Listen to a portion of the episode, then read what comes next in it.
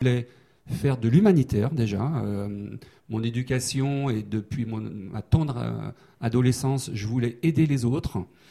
Euh, à l'époque, d'ailleurs, mes, amis me racontent, et je me rappelle très bien, je voulais creuser des puits au Sahel. Vous voyez, début des années 80, mhm. c'était les, la sécheresse, les, gros crises de, sécheresse dans, dans, les pays du Sahel. On se souvient bien de l'Éthiopie en particulier. Donc voilà, je voulais creuser des puits.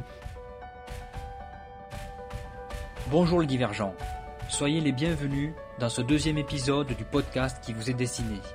À vous, vous qui ne rentrez pas dans le moule car vous êtes atypique, vous qui n'avez pas un parcours linéaire, vous qui tentez de nouvelles expériences pour donner un sens à votre vie. Aujourd'hui, nous parlons de comment accomplir son rêve professionnel. Nous sommes avec Jean-Pierre Marigot, qui après un début de carrière dans l'industrie, a décidé de tout plaquer pour réaliser son envie, travailler dans l'humanitaire. Jean-Pierre est intervenu dans de nombreux pays sous tension. Le Soudan, le Darfour, l'Irak, le Yémen, Haïti, l'Afghanistan. Il va vous expliquer comment il y est parvenu, à force de courage et de travail. Vous l'avez compris, je vous convie aujourd'hui à une vraie aventure humaine, toujours dans l'esprit des divergents, c'est-à-dire sans langue de bois ni discours bien formaté mais avec la farouche volonté de ne pas baisser la tête. Je m'appelle Damien Rico, je suis journaliste. Je vous aide à développer votre notoriété grâce à la magie du storytelling et des histoires captivantes. Merci d'être avec moi aujourd'hui.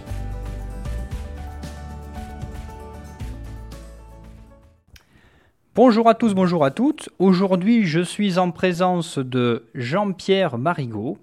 Jean-Pierre qui a un profil divergent, comme nous tous, qui n'a pas eu une carrière linéaire, bien au contraire, il a commencé donc dans l'industrie, et puis il a continué sa carrière dans l'humanitaire. Jean-Pierre habite à Annecy, et nous allons faire connaissance avec lui. Donc déjà, bonjour Jean-Pierre. Bonjour Damien. Merci de participer à cette interview. C'est avec plaisir. Euh, déjà, on va commencer par le début de votre carrière, mais comme je vous l'expliquais avant notre interview, vous allez nous, vous allez nous détailler, nous donner des tuyaux pour que les gens qui nous écoutent sachent ce qu'il faut faire quand, comme vous, on part dans une voie et qu'on veut se diriger vers une autre voie dans laquelle on n'a pas d'expérience. Donc, reprenons le début. Au début de votre carrière, donc, vous travaillez en entre 1987 et 1995 dans l'industrie, d'abord comme assistant logistique, et ensuite vous intégrez le grand groupe Renault comme gestionnaire de projet. Pourquoi ce début de carrière?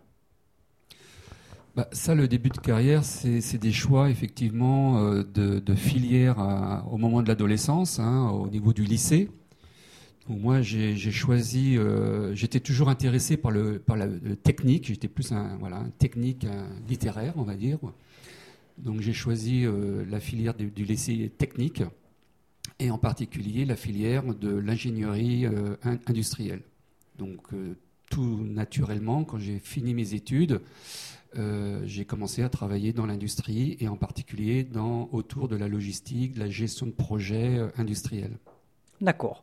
Et vous avez euh, pas tout de suite travaillé chez Renault, vous étiez déjà dans une petite entreprise ou plus petite, c'était Tech, Techtronix, c'est ça Oui. D'accord. Oui, effectivement. Bah, en fait, euh, moi, je suis breton. Hein, j'ai fait toutes mes études à Saint-Brieuc et à Rennes. Vous êtes né où, Jean-Pierre Je suis né à Saint-Brieuc. Né à Saint-Brieuc, d'accord. Né à Saint-Brieuc. Donc, j'ai fait euh, un lycée BTS à Saint-Brieuc. D'accord. Spécialisation en automatisme robotique à Saint-Brieuc. ensuite, service militaire, évidemment, encore à mon époque. Et à mon retour, j'ai fait une, dernière formation en gestion de production à Rennes, une, euh, formation d'un an. Et c'est à partir de cette dernière formation, en fait, que j'ai commencé à... Je suis monté à Paris, comme on dit, hein, pour retrouver du, travail. Et très rapidement, d'ailleurs, j'ai trouvé à l'époque, euh, je suis arrivé à Paris en, une semaine de temps, euh, j'avais un travail dans ce domaine de la gestion de production. C'était en quelle année, vous vous souvenez, Jean-Pierre? En 87, 8. 87, 8, d'accord, ok. Et après, vous intégrez le groupe Renault, c'est bien ça? Tout à fait, tout à fait. Et comme vous l'avez expliqué, vous avez décidé de quitter justement ce groupe qui était, qui reste encore un groupe sécurisant où généralement on rentre en début de carrière et on sort à la retraite après une carrière bien remplie. Tout à fait. Et vous, vous décidez de quitter ce job, je dirais, en or, hein, ce job rassurant, pour aller vers une autre voie. Alors expliquez-nous comment vous avez fait, qu'est-ce qui vous a poussé, qu'est-ce qui vous a donné le courage de suivre ce nouveau cheminement professionnel? Le courage, euh, je, pour moi, il n'y avait aucun courage à faire ça. Hein. C'était simplement euh, des, un envie, un envie de faire ce que je souhaitais faire et non pas qu'on m'impose, que la société ou un certain schéma professionnel m'impose une voie toute tracée. Effectivement, chez Renault, j'aurais pu faire toute ma carrière. Et d'ailleurs, j'ai encore des collègues de cette époque qui y sont toujours. Euh, je voulais faire autre chose. En particulier, je voulais faire deux choses. Je voulais faire de l'humanitaire déjà. Euh, mon éducation et depuis mon, ma tendre euh, adolescence, je voulais aider les autres. à l'époque, d'ailleurs, mes, amis me racontent, et je me rappelle très bien, je voulais creuser des puits au Sahel. Vous voyez, début des années 80, mhm. c'était la sécheresse, les, gros crises de, sécheresse dans, dans, les pays du Sahel. On se souvient bien de l'Éthiopie en particulier. Donc voilà, je voulais creuser des puits. Mais bon, j'avais pas encore de profession, on va dire. Et puis deuxième chose que je voulais faire, euh, c'était voyager. Je voulais effectivement, j'avais une envie euh, de, voyage et, en dehors, je dirais, des, euh, des sentiers battus. Donc euh, voilà, mais, mais rationnel. Je suis quelqu'un de très rationnel. Donc euh, on, on, finit on fait une étude, on fait un choix. Il y a ce côté technique qui m'intéressait beaucoup. Euh, je finis mes études et je commence ma carrière professionnelle en complètement en, cohésion avec mes études. Mais voilà, je, garde toujours ça en tête. Et puis, et puis effectivement, au bout de deux ans chez Renault et au bout de quatre ans de de, vie professionnelle, je crois. Euh, bon, ben voilà, euh, pour moi, il n'y avait aucune difficulté pour démissionner et faire ce que j'ai envie de faire, c'est-à-dire euh, faire de l'humanitaire.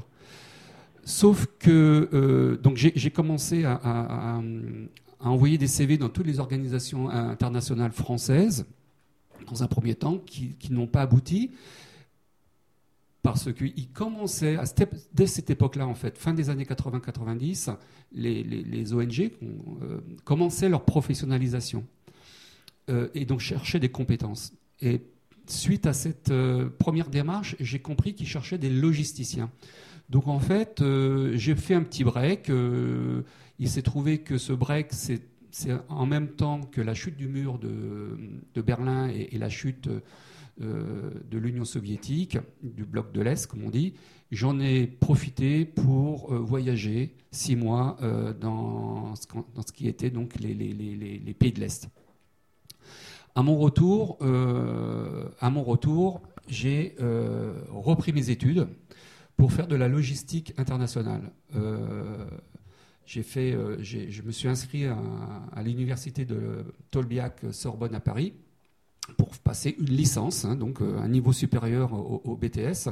C'était en 93, hein, c'est ça En mhm. logistique internationale, parce que, je, en, toute cohérence, en passant ce diplôme, d'une part, euh, ça, je pouvais continuer à chercher un travail dans l'industrie, avec donc une, une plus-value sur mes compétences, mais cette fois-ci avec vraiment un diplôme indiquant logistique auprès des ONG.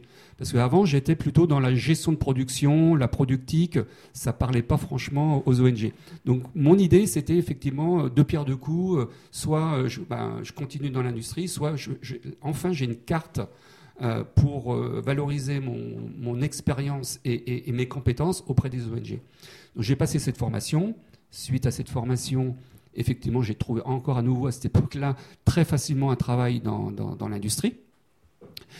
Et c'est après, euh, en 95, euh, après encore une année, euh, on va dire dans le courant 94, où j'ai renvoyé pas mal de CV aux ONG, cette fois-ci avec cette, nouvelle compétence et, carte de visite, si je puis dire. Enfin, j'ai effectivement été pris dans une ONG. Voilà. Mais voilà, le, miracle, et, enfin le miracle, les voies professionnelles sont impénétrables.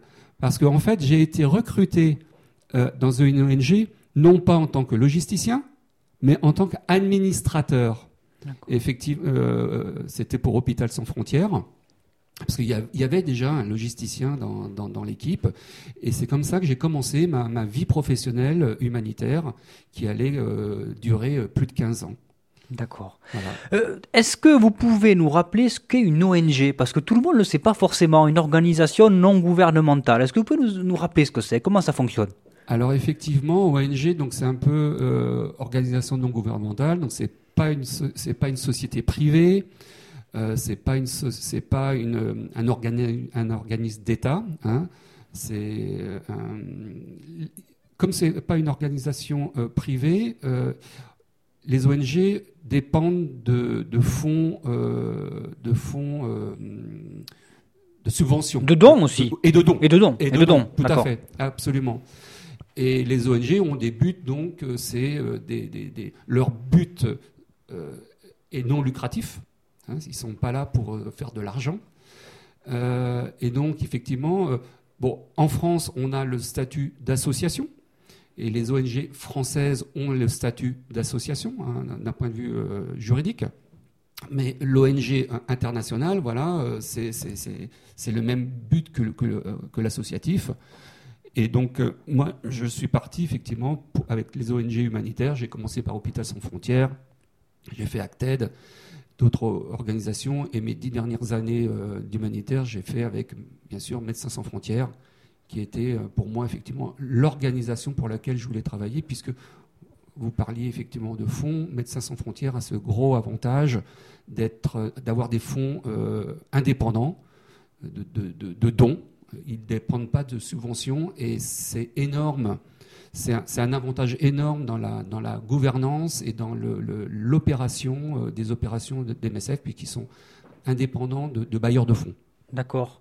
Euh, quand vous avez commencé votre carrière donc à Hôpital Sans Frontières, euh, vous avez déjà au début une formation et après vous êtes parti à l'étranger ou vous n'êtes pas parti à l'étranger, vous êtes resté en France Expliquez-nous parce que je crois que vous êtes parti au Soudan assez rapidement, non? Tout à fait, ben, c'est ma première mission. Hein. Je suis parti au Soudan euh, du Sud, à, Malakal, une ville donc euh, en guerre, hein, complètement entourée de, rebelles, euh, les Sud-Soudanais, puisque cette ville était contrôlée par, par Khartoum, l'armée gouvernementale.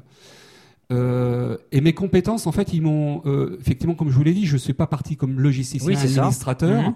Parce que en fait, à travers mon parcours, finalement, euh, j'avais commencé à faire un peu de, de, gestion de projet, on va dire. Et dans, il y avait un gros morceau dans ce poste, c'était aussi, il y avait à gérer la mission, hein, c'est-à-dire les contrats, les finances, euh, les, les, euh, ressources humaines, si je puis dire, voilà, les, fiches de paye euh, du personnel. Mais aussi, il y avait un gros, un gros élément opérationnel dans ce poste, c'était remettre en place le système de gestion des stocks de la pharmacie. Donc voilà, ça c'était dans mon domaine. C'est dans vos domaines, oui. Tout à fait. Et il y avait à remettre en place un, le système de, de, un système de recouvrement de coûts. Euh, qui faisait aussi partie un petit peu de mon cursus euh, en, gestion, euh, gestion de stock, on va dire, et, et, gestion de projet. Recouvrement de coûts, pardon, Jean-Pierre, vous nous expliquer en quoi ça consiste rapidement? Alors, le système de recouvrement de coûts, c'est-à-dire que les, on met en place un système où les gens participent modestement, on va dire. C'est plus euh, symbolique qu'un équilibre financier, les gens participent euh, au financement euh, des médicaments ou du laboratoire pour que l'hôpital dans lequel on se trouvait, en fait, lui commence à devenir le plus indépendant possible et le moins dépendant de subventions des ONG. D'accord, d'accord. Alors, quand vous faites votre carrière humanitaire, c'est surtout dans Médecins sans frontières. C'est pour Médecins sans frontières que vous travaillez. Hein. Je vois aussi que vous avez fait, vous avez travaillé dans beaucoup de pays. Donc on a parlé du, Soudan, euh, dans la République aussi en République démocratique du Congo, au Yémen, en Irak, à Haïti. Ça a dû faire un choc au début parce que le jeune breton qui travaille dans la région parisienne, qui part après à l'étranger dans des situations, je dirais, c'est des pays qui sont en situation politique difficile, voire extrême, il y a la guerre. Comment vous gérez ça, sans expérience? Oui, effectivement, c'est assez étonnant. Euh, les, les, choses se sont, au début se sont fait un peu naturellement. Comme euh, je vous l'ai expliqué, euh, bon, il y a des histoires de personnalité. Hein, on n'est pas tous identiques face à ce genre de situation. puis, donc, je vous avais dit, je vous ai dit, j'ai fait un petit break de six mois, backpacker, hein, sac à dos, comme on dit dans les, dans les pays de l'Est, bon, c'est pas, pas des pays en guerre, mais j'étais donc tout seul. Et il faut bien se, se, débrouiller, passer les frontières, faire le change, manger, dormir, les voyages, ne pas parler les langues, s'adapter. Donc moi j'avais effectivement, ben voilà, je, j'avais ça un peu en moi, ce, cette adaptation devant, devant les nouvelles choses au jour le jour. Donc quand je suis arrivé euh, au Sud-Soudan, euh, les choses se sont faites un peu naturellement. D'autre part, quelles que soient d'ailleurs les ONG, euh, on est encadré Et ça, il faut pas l'oublier. On n'est pas justement en solo backpacker, hein, ça n'a plus rien à voir. On est, on est avec une organisation. donc, euh, on est encadré. Il y a, il y, a, des systèmes de, sécurité, de briefing. on a des maisons, on a des, véhicules. on est enregistré légalement. Enfin, il y a toutes ces choses qui encadrent et qui sécurisent euh, notre travail dans, ces conditions. Effectivement, on ne va pas aller euh, euh, se promener n'importe où en, fonction de la situation. Il faut quand même faire attention et respecter certaines règles de sécurité. D'accord. Après, bon, vous avez une vie de famille.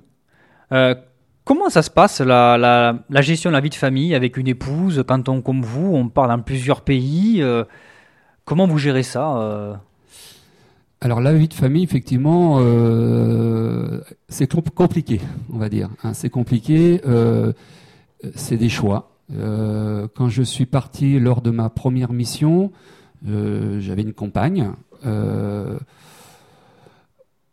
alors pas en France, c'est pas bon, pas rentrer dans les détails, mais donc en, discutant avec elle, je lui ai dit que je devais partir six mois, je crois au départ. Et, puis voilà, donc euh, des compagnes, on va dire, des, les vies sentimentales, eh ben, on peut en retrouver. Je veux dire, euh, on est parti euh, amis, hein, on est toujours amis d'ailleurs. Mais c'est des sacrifices que vous devez faire aussi de votre part. Voilà, hein, c'est ça. Hein. Exactement. Ça, sacrifice, ça, ça, dépend comment on le voit. Effectivement. des choix importants. C'est des choix importants. C'est des mm. choix importants. Sacrifice ou égoïsme. Je sais pas dans quel côté on, on, on prend les choses. Euh, bon, là, en discutant avec elle, effectivement, c'est une décision un peu commune. Elle m'a, aidé effectivement à, faire ce choix. Et, puis elle, elle a fait son choix et sa vie de son côté. Mais euh, et ça s'est euh, reproduit à plusieurs reprises parce qu'effectivement, pendant ces 15 ans d'humanitaire, euh, ça a été une vie sentimentale euh, un peu de papillon, si je puis dire. Hein c'est un peu compliqué. Euh, cela dit, j'ai rencontré euh, ma, compagne actuelle dans, en situation euh, de guerre hein, et dans, elle travaillait pour une autre ONG et, voilà, ça fait plus d'une douzaine d'années qu'on est ensemble et effectivement maintenant on, construit quelque chose ensemble. D'accord. Parce que donc parmi nos, auditeurs, je pense que peu ont on fait une carrière dans l'humanitaire. Et c'est vrai que nous, ce qui nous intéresse aussi, c'est de savoir comment est-ce qu'on gère justement cette confrontation avec euh, des situations difficiles, avec des cette violence là au quotidien qu'on ne connaît pas dans notre pays euh, préservé qu'est la France. Comment vous avez fait? Est-ce que vous êtes préparé psychologiquement? Vous avez des formations? Euh, Expliquez-nous. Oui, effectivement, ça c'est un point très important. non, j'étais pas préparé. Euh, j'ai pas été formé au départ à, cette époque où j'ai commencé effectivement l'humanitaire, donc au mi des années 90. Aujourd'hui, ils, le sont plus. Hein, euh, il, y a, des formations, il y a des briefings beaucoup plus organisés euh, pour les, nouveaux, les nouveaux euh, personnes qui partent dans ces situations. Moi, euh, non, euh, j'ai pas été préparé. Et si vous voulez, pareil, hein, là, c'est encore à nouveau des histoires de personnalité. Au début, j'ai cru que euh, je prenais de la distance. Euh, avec euh, ces, ces, environnements de guerre, cet environnement de, de, de, de, de vie sinistrée des gens, de la pauvreté, de, de la violence, euh, des dictatures, enfin de l'injustice.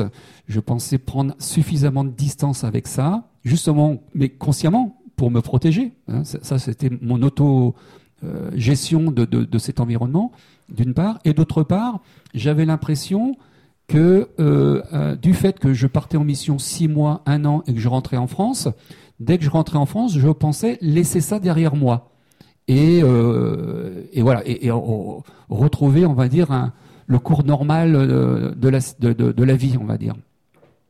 Sauf que quand on fait ça 15 ans, euh, et maintenant, bah voilà, c'est clair, je, on en a discuté avec des, spécialistes, j'ai lu effectivement, il y a un phénomène de, cumul en fait, euh, mine de rien, euh, d'année en année, on cumule tous ces traumas, et il y a un moment donné, ben ça, ça, passe plus.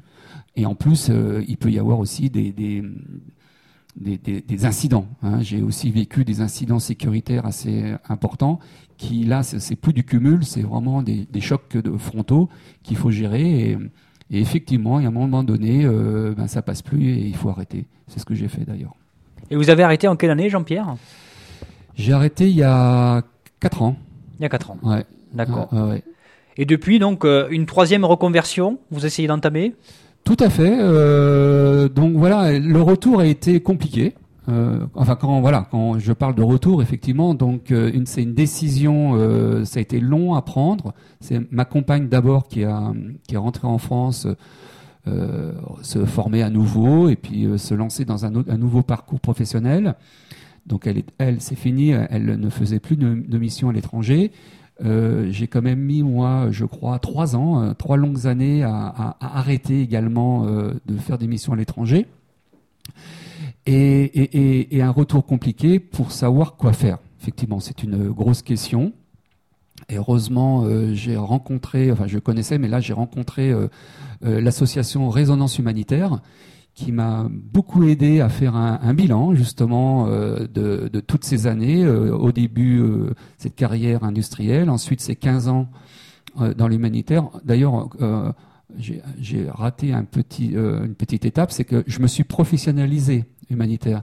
C'est que après trois ans de, de, de, de terrain, j'ai passé un, un master en, en, en, affaires humanitaires. Oui, c'est en 2001. Exactement. C'est ça, à la faculté de droit à Aix-en-Provence. Exactement. C'était pour valider en fait votre, vos compétences, quoi. Un, c'était pour valider. Effectivement, j'avais donc cette expérience en terrain, mais deux, c'était justement à cette époque-là, c'était moi, je voulais finir ma carrière. Euh, enfin, je voulais faire une carrière euh, à long terme, on va dire, euh, dans, dans, dans ce créneau-là.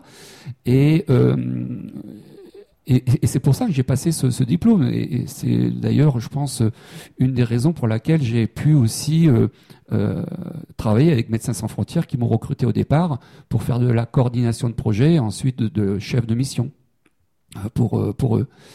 Euh, voilà. Mais le retour, à nouveau, ben, j'ai remis ça un peu, à plat. Et, et il se trouve que euh, ce qu'il en est ressorti, c'est que je voulais, euh, après cette expérience de voyage, d'avoir donné pour, euh, de, mon engagement pour autrui, je voulais toujours rester dans cet engagement autour d'un projet cohérent, euh, mais plus local.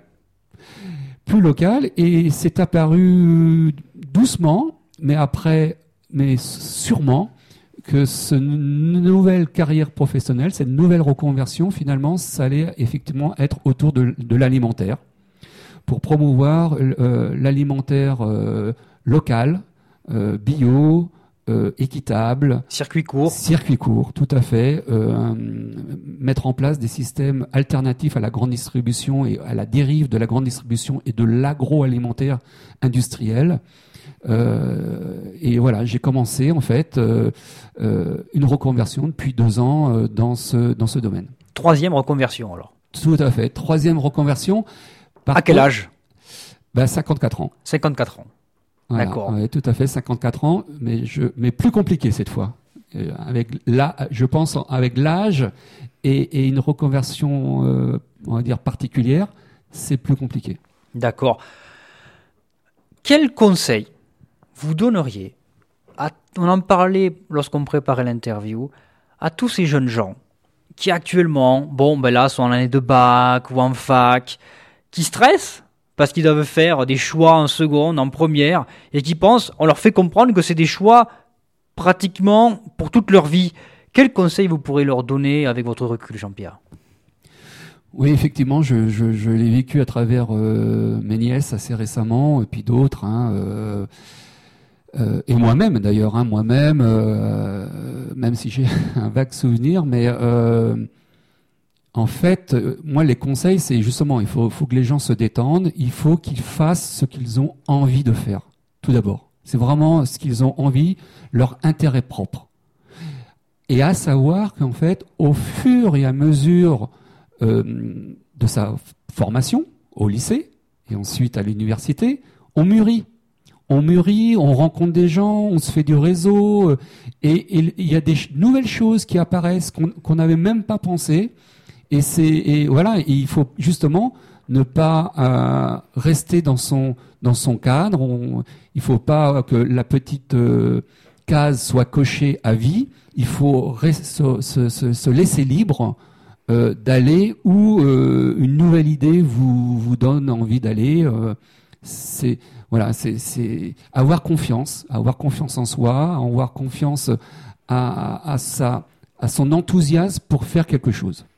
D'accord avoir confiance en soi, rester ouvert aux opportunités, comme vous dites, aux, diverses rencontres.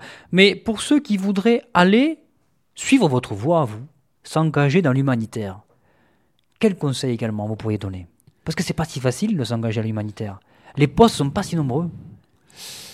Effectivement, euh, ben moi-même, hein, j'ai mis longtemps hein, pour euh, rentrer, on, va dire, pour être recruté pour la première fois dans une, euh, une ONG, comme on dit. Hein, donc j'ai mis quasiment cinq ans. Voilà, donc il faut, ben, il faut, il faut, il faut tenir le cap, il faut avoir son idée, suivre son idée, pas être patient. ça, effectivement, ça, ça peut ne pas venir d'un coup. Il faut savoir que les, voilà, grosso modo, les ONG prennent rarement quand même des, des, des, des gens qui sortent des études. Ça, il faut bien le, comprendre. Donc, euh, il faut déjà commencer une vie professionnelle. Moi, c'est mon conseil. Au minimum, euh, les ONG aujourd'hui demandent deux ans de vie professionnelle dans une compétence. En, euh, et à savoir que dans les ONG, donc il faut, faut, comprendre comment une ONG humanitaire, en tout cas, hein, est organisée.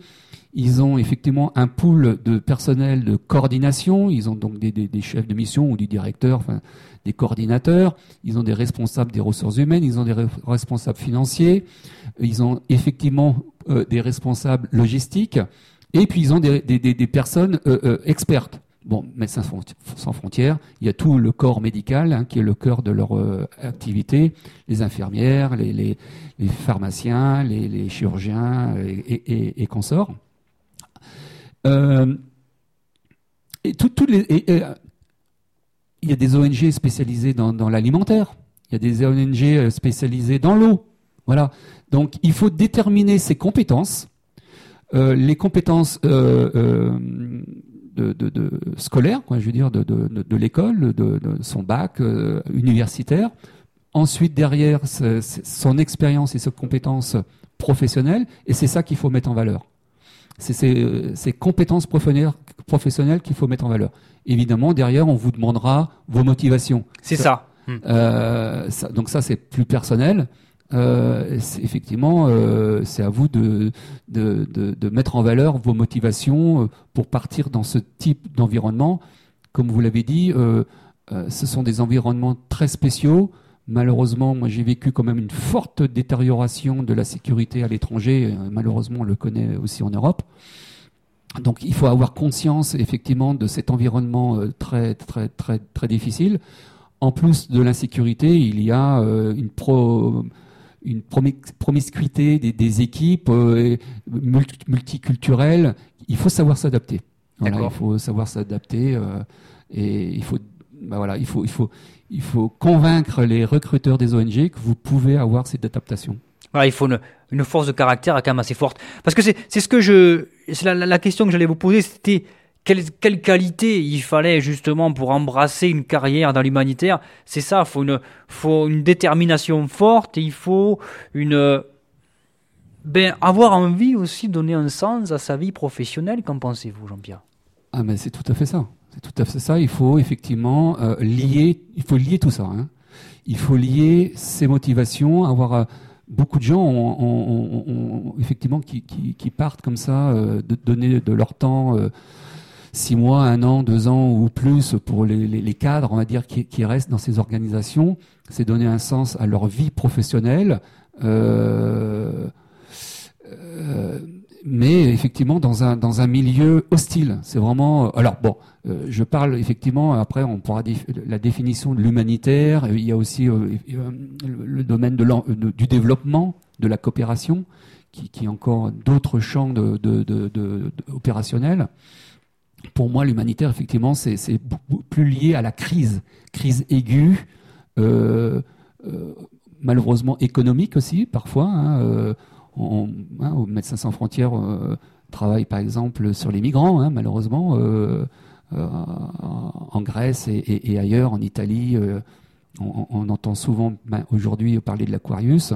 Ce sont les équipes médicales de Médecins sans frontières qui, en collaboration avec SOS Méditerranée sur ce bateau. et puis, et les guerres, malheureusement les guerres. Et il y, a de moins en moins d'ONG d'ailleurs qui ont la capacité de travailler euh, dans des crises aiguës euh, de guerre. Euh, les crises aiguës de, catastrophes naturelles, c'est c'est moins compliqué, on va dire, mais c'est aussi, il faut, ça demande quand même une, une expertise professionnelle importante. Et malheureusement, les crises climatiques sont de plus en plus récurrente. On s'est rencontrés au salon des métiers enfin pas le salon des métiers humanitaires, mais au salon des ONG qui avait lieu à Annemasse, il y a à peu près euh, trois semaines, un mois. J'ai été surpris, c'est pour ça que je vous pose la question. Euh, on peut très bien être volontaire, j'ai appris, à n'importe quel âge, pendant un an, dans une ONG. Est-ce que vous confirmez que c'est euh, possible et qu'est-ce que ça peut apporter dans un parcours professionnel à votre avis, Jean-Pierre? Oui, oui, effectivement. Euh, alors, je ne suis pas un spécialiste euh, des critères des, ONG, mais bon, moi, de, mon expérience, j'ai eu des collègues de tout âge. Voilà, hein. vous aviez des collègues de tout âge, que je veux dire, c'est ça. De tout âge, effectivement. Ben, parce que, effectivement, une fois de plus, les ONG recrutent des compétences, mais aussi des expériences, euh, des gens qui ont vécu euh, euh, dans des contextes particuliers. Donc là, ils savent que ces gens vont, ce que je disais tout à l'heure, vont s'adapter. Enfin, ils cumulent en fait effectivement des, des, des, points pour avantageux pour, pour effectuer ces missions. Donc oui, non, je ne crois pas qu'il y a de ségrégation hein, par rapport à l'âge. Il n'y a pas de critère d'âge. J'étais surpris, il n'y en a pas. Euh, même si, bon, ouais, à nouveau, je n'ai pas les statistiques, euh, euh, mais sur le, le nombre, je ne sais pas quel est l'âge moyen, si on fait une moyenne. mais non, je ne pense pas que ce soit une ségrégation. Effectivement, on peut, effectivement, on peut, on peut contacter ces ONG à tout moment. D'accord. Dernière question, Jean-Pierre. Euh, la reconversion professionnelle en France, vous en pensez quoi? Eh bien oui, c'est ce que je disais tout à l'heure. Là, autant ça s'est très bien passé, euh, ma reconversion euh, entre le, milieu industriel et mon parcours humanitaire. bien que ça a été un peu long pour partir la première fois, si je puis dire, mais donc j'ai fait une première expérience de terrain. Ensuite, j'ai fait ce master. Donc tout ça, c'est quand même plutôt bien déroulé. Par contre, effectivement, là, ma troisième reconversion à 54 ans est plus compliquée. J'ai eu la chance, effectivement, donc voilà, c'est ce que je vous disais tout à l'heure. Euh, après avoir fait un petit bilan, je voulais travailler dans ce dans ce domaine euh, de la promotion alimentaire euh, dans les circuits courts. Et j'étais à Paris à ce moment-là et j'ai eu la chance de, de, de, il y avait un, un projet. Euh, j'étais consommateur en fait d'un magasin à côté de chez moi qui qui avait mis en place une petite une petite société de de 10 employés qui avait mis en place un système de circuit court entre le 20e arrondissement de Paris et les pays euh, picards euh, dans le, dans le nord de la France. Et il se trouvait qu'ils cherchaient, ils, se, ils, se, ils, ils, étaient en train de monter en croissance et euh, ils cherchaient à, mettre en place un, poste de, logistique. Puisque, bah oui, les circuits courts et, et la, distribution, la grande distribution, enfin, derrière tout ça, il, y a beaucoup de logistique en fait. Bon, il y a, le côté marketing euh, des produits, etc. C'est une chose, mais derrière, pour que vous ayez vos produits euh, sur vos gondoles, euh, il y a, il y a c'est de la logistique. Moi, j'avais fait de la logistique industrielle, mais la logistique de la grande, la grande distribution à, à, la chaîne de froid près, c'est les mêmes principes. Euh, c'est des commandes, c'est du transport, c'est du stockage, euh, c'est de la gestion de stock. Et donc, euh, voilà, ils cherchaient quelqu'un et je les ai contactés. J'ai proposé effectivement euh, ma candidature sur ces compétences. Et c'est là qui est, intéressant dans mon parcours. Après avoir fait de l'humanitaire où j'ai pas fait de logistique, mais de, la gestion de projet, là, j'ai je, je suis rentré dans cette société sur sur le, le, le, leur cœur de métier qui m'intéressait, ça c'était mon intérêt, et ces compétences, mes premières compétences euh, académiques et professionnelles de logistique. Et bingo, donc ils m'ont pris. Et donc pendant un an, j'ai travaillé avec eux pour euh, pour structurer, euh, la, enfin pour accompagner la, croissance de la société. Et, c'était très intéressant, très intéressant, très enrichissant. Par contre, donc petite société, moi j'avais l'habitude de travailler avec les grosses sociétés et très très très hiérarchisées. Là, j'ai commencé à rentrer dans ce domaine que je continue à, apprendre, qui, est de l'économie sociale et solidaire dans des petites euh, des structures, donc euh, moins moins euh, organisées. Euh, il a fallu que je m'adapte euh, à, ce type d'organisation. Et aujourd'hui, j'ai déménagé sur la région d'Annecy, où je participe à nouveau euh, dans un, projet euh, un peu similaire. Euh, c'est des supermarchés participatifs et collaboratifs. Donc il y a aussi ce, système de gouvernance qui m'intéresse, la, gestion horizontale, le, le client consommateur devient acteur, puisqu'il euh, est propriétaire euh, du, magasin, de, la supérette, et il prend, il prend, euh, il, prend ses responsabilités et il, tra il travaille dans le, ma dans le magasin. Et voilà. Donc moi, je, travaille à nouveau dans ce projet Annecy où je m'occupe d'approvisionnement, de distribution. Je fais du prospect auprès de, de, de, fournisseurs, de producteurs locaux. Sur, sur la Haute-Savoie. C'est passionnant. Écoutez Jean-Pierre, on arrive au terme de cette interview. Je vous remercie euh, beaucoup d'y avoir participé. Non, ce que je retiens quand même, ça à travers votre votre expérience très riche hein, dans la logistique, dans l'humanitaire, c'est que il faut quand même se laisser porter par cette envie profonde. Hein. Il faut aussi euh, être ouvert aux opportunités, ne pas être, je dirais, borné hein, entre guillemets. Est-ce est que vous confirmez ce que je ah dis? bah complètement. Complètement, c'est exactement moi. En fait, c'est ce que j'ai vécu. J'ai, en fait, je, je, suis, même si aujourd'hui là, je suis dans une, quand je vous dis, je travaille euh, dans ce projet euh, à Annecy, c'est pour l'instant, enfin, c'est bénévole. Hein, on n'a pas les capacités euh, de, de, de, salarier quelqu'un, mais bon, moi j'ai du temps, euh, donc je me suis complètement engagé, enfin, une bonne partie de mon temps euh, avec eux. Euh, je fais j'ai la chance d'avoir fait, encore jusqu'à mon âge, et j'espère continuer, faire ce qu'il me plaisait. Hein, malheureusement, on entend souvent autour de soi euh, des gens qui, leur travail, euh, on sent bien que euh, le font à contre-cœur, euh, hein, comme on dit, ils vont à la mine. Moi, j'ai toujours fait ce qui m'a plu. Et, dans le monde d'aujourd'hui, je trouve que c'est une chose déjà importante. On passe quand même pas mal de temps au travail. Et mon travail est en adéquation, en cohérence aussi avec mes idées, avec mon éthique, et ça fait du bien. voilà, donc effectivement, il faut d'abord, pour moi, il faut d'abord faire ce qu'on a vraiment envie de faire intrinsèquement dans son cœur, dans sa tête, pour être en adéquation euh, avec ses idées. Euh, bon, voilà. Après, maintenant, le travail, c'est le travail. Euh, tous les travailleurs, qui, travaillent pour la défense, voilà, ils font, leur travail. Hein. Et puis, et puis, mais pour faire aussi ce qu'on a envie, il faut être formé. Il faut être formé, donc il faut suivre des formations, il faut acquérir de la compétence, de la connaissance, et, et acquérir ces compétences et ces connaissances à travers des expériences. Et il faut prendre, voilà, il faut prendre les choses comme vous le, le, disiez. Il y a des opportunités. Il faut savoir saisir les opportunités.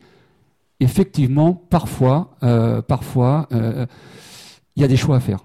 Il y a des choix à faire. Moi, mon, pas mon début, mais on va dire ma, vie sentimentale intermédiaire euh, jusqu'ici a été un peu euh, perturbée à un moment donné, euh, effectivement, par rapport à ces choix. mais voilà, on retombe sur ses pattes et moi je suis très content de ces choix. Très bien. Merci encore Jean-Pierre. Chers auditeurs, grâce à Jean-Pierre Marigot, vous avez pu avoir des conseils, qui partent d'une expérience professionnelle riche, variée, et vous pouvez voir que c'est pas parce qu'on a décidé d'aller dans une direction, en l'occurrence l'industrie, qu'on ne peut pas travailler plus tard dans l'humanitaire, pourvu qu'on soit aligné avec ses valeurs, pourvu qu'on soit aligné avec ses envies profondes. Merci à vous, je vous dis à une prochaine fois pour une nouvelle interview dans mareconversion.pro. Merci Jean-Pierre. Merci Damien. Si vous avez aimé cette interview, je vous invite à vous rendre sur mon site internet www.mareconversion.pro. Je répète www.mareconversion.pro et vous vous rendez à la section blog. Vous y retrouverez tous les futurs épisodes de votre podcast Les Divergents. Je vous dis à bientôt les Divergents et n'oubliez pas, la différence, c'est la richesse. Soyez fiers de votre histoire.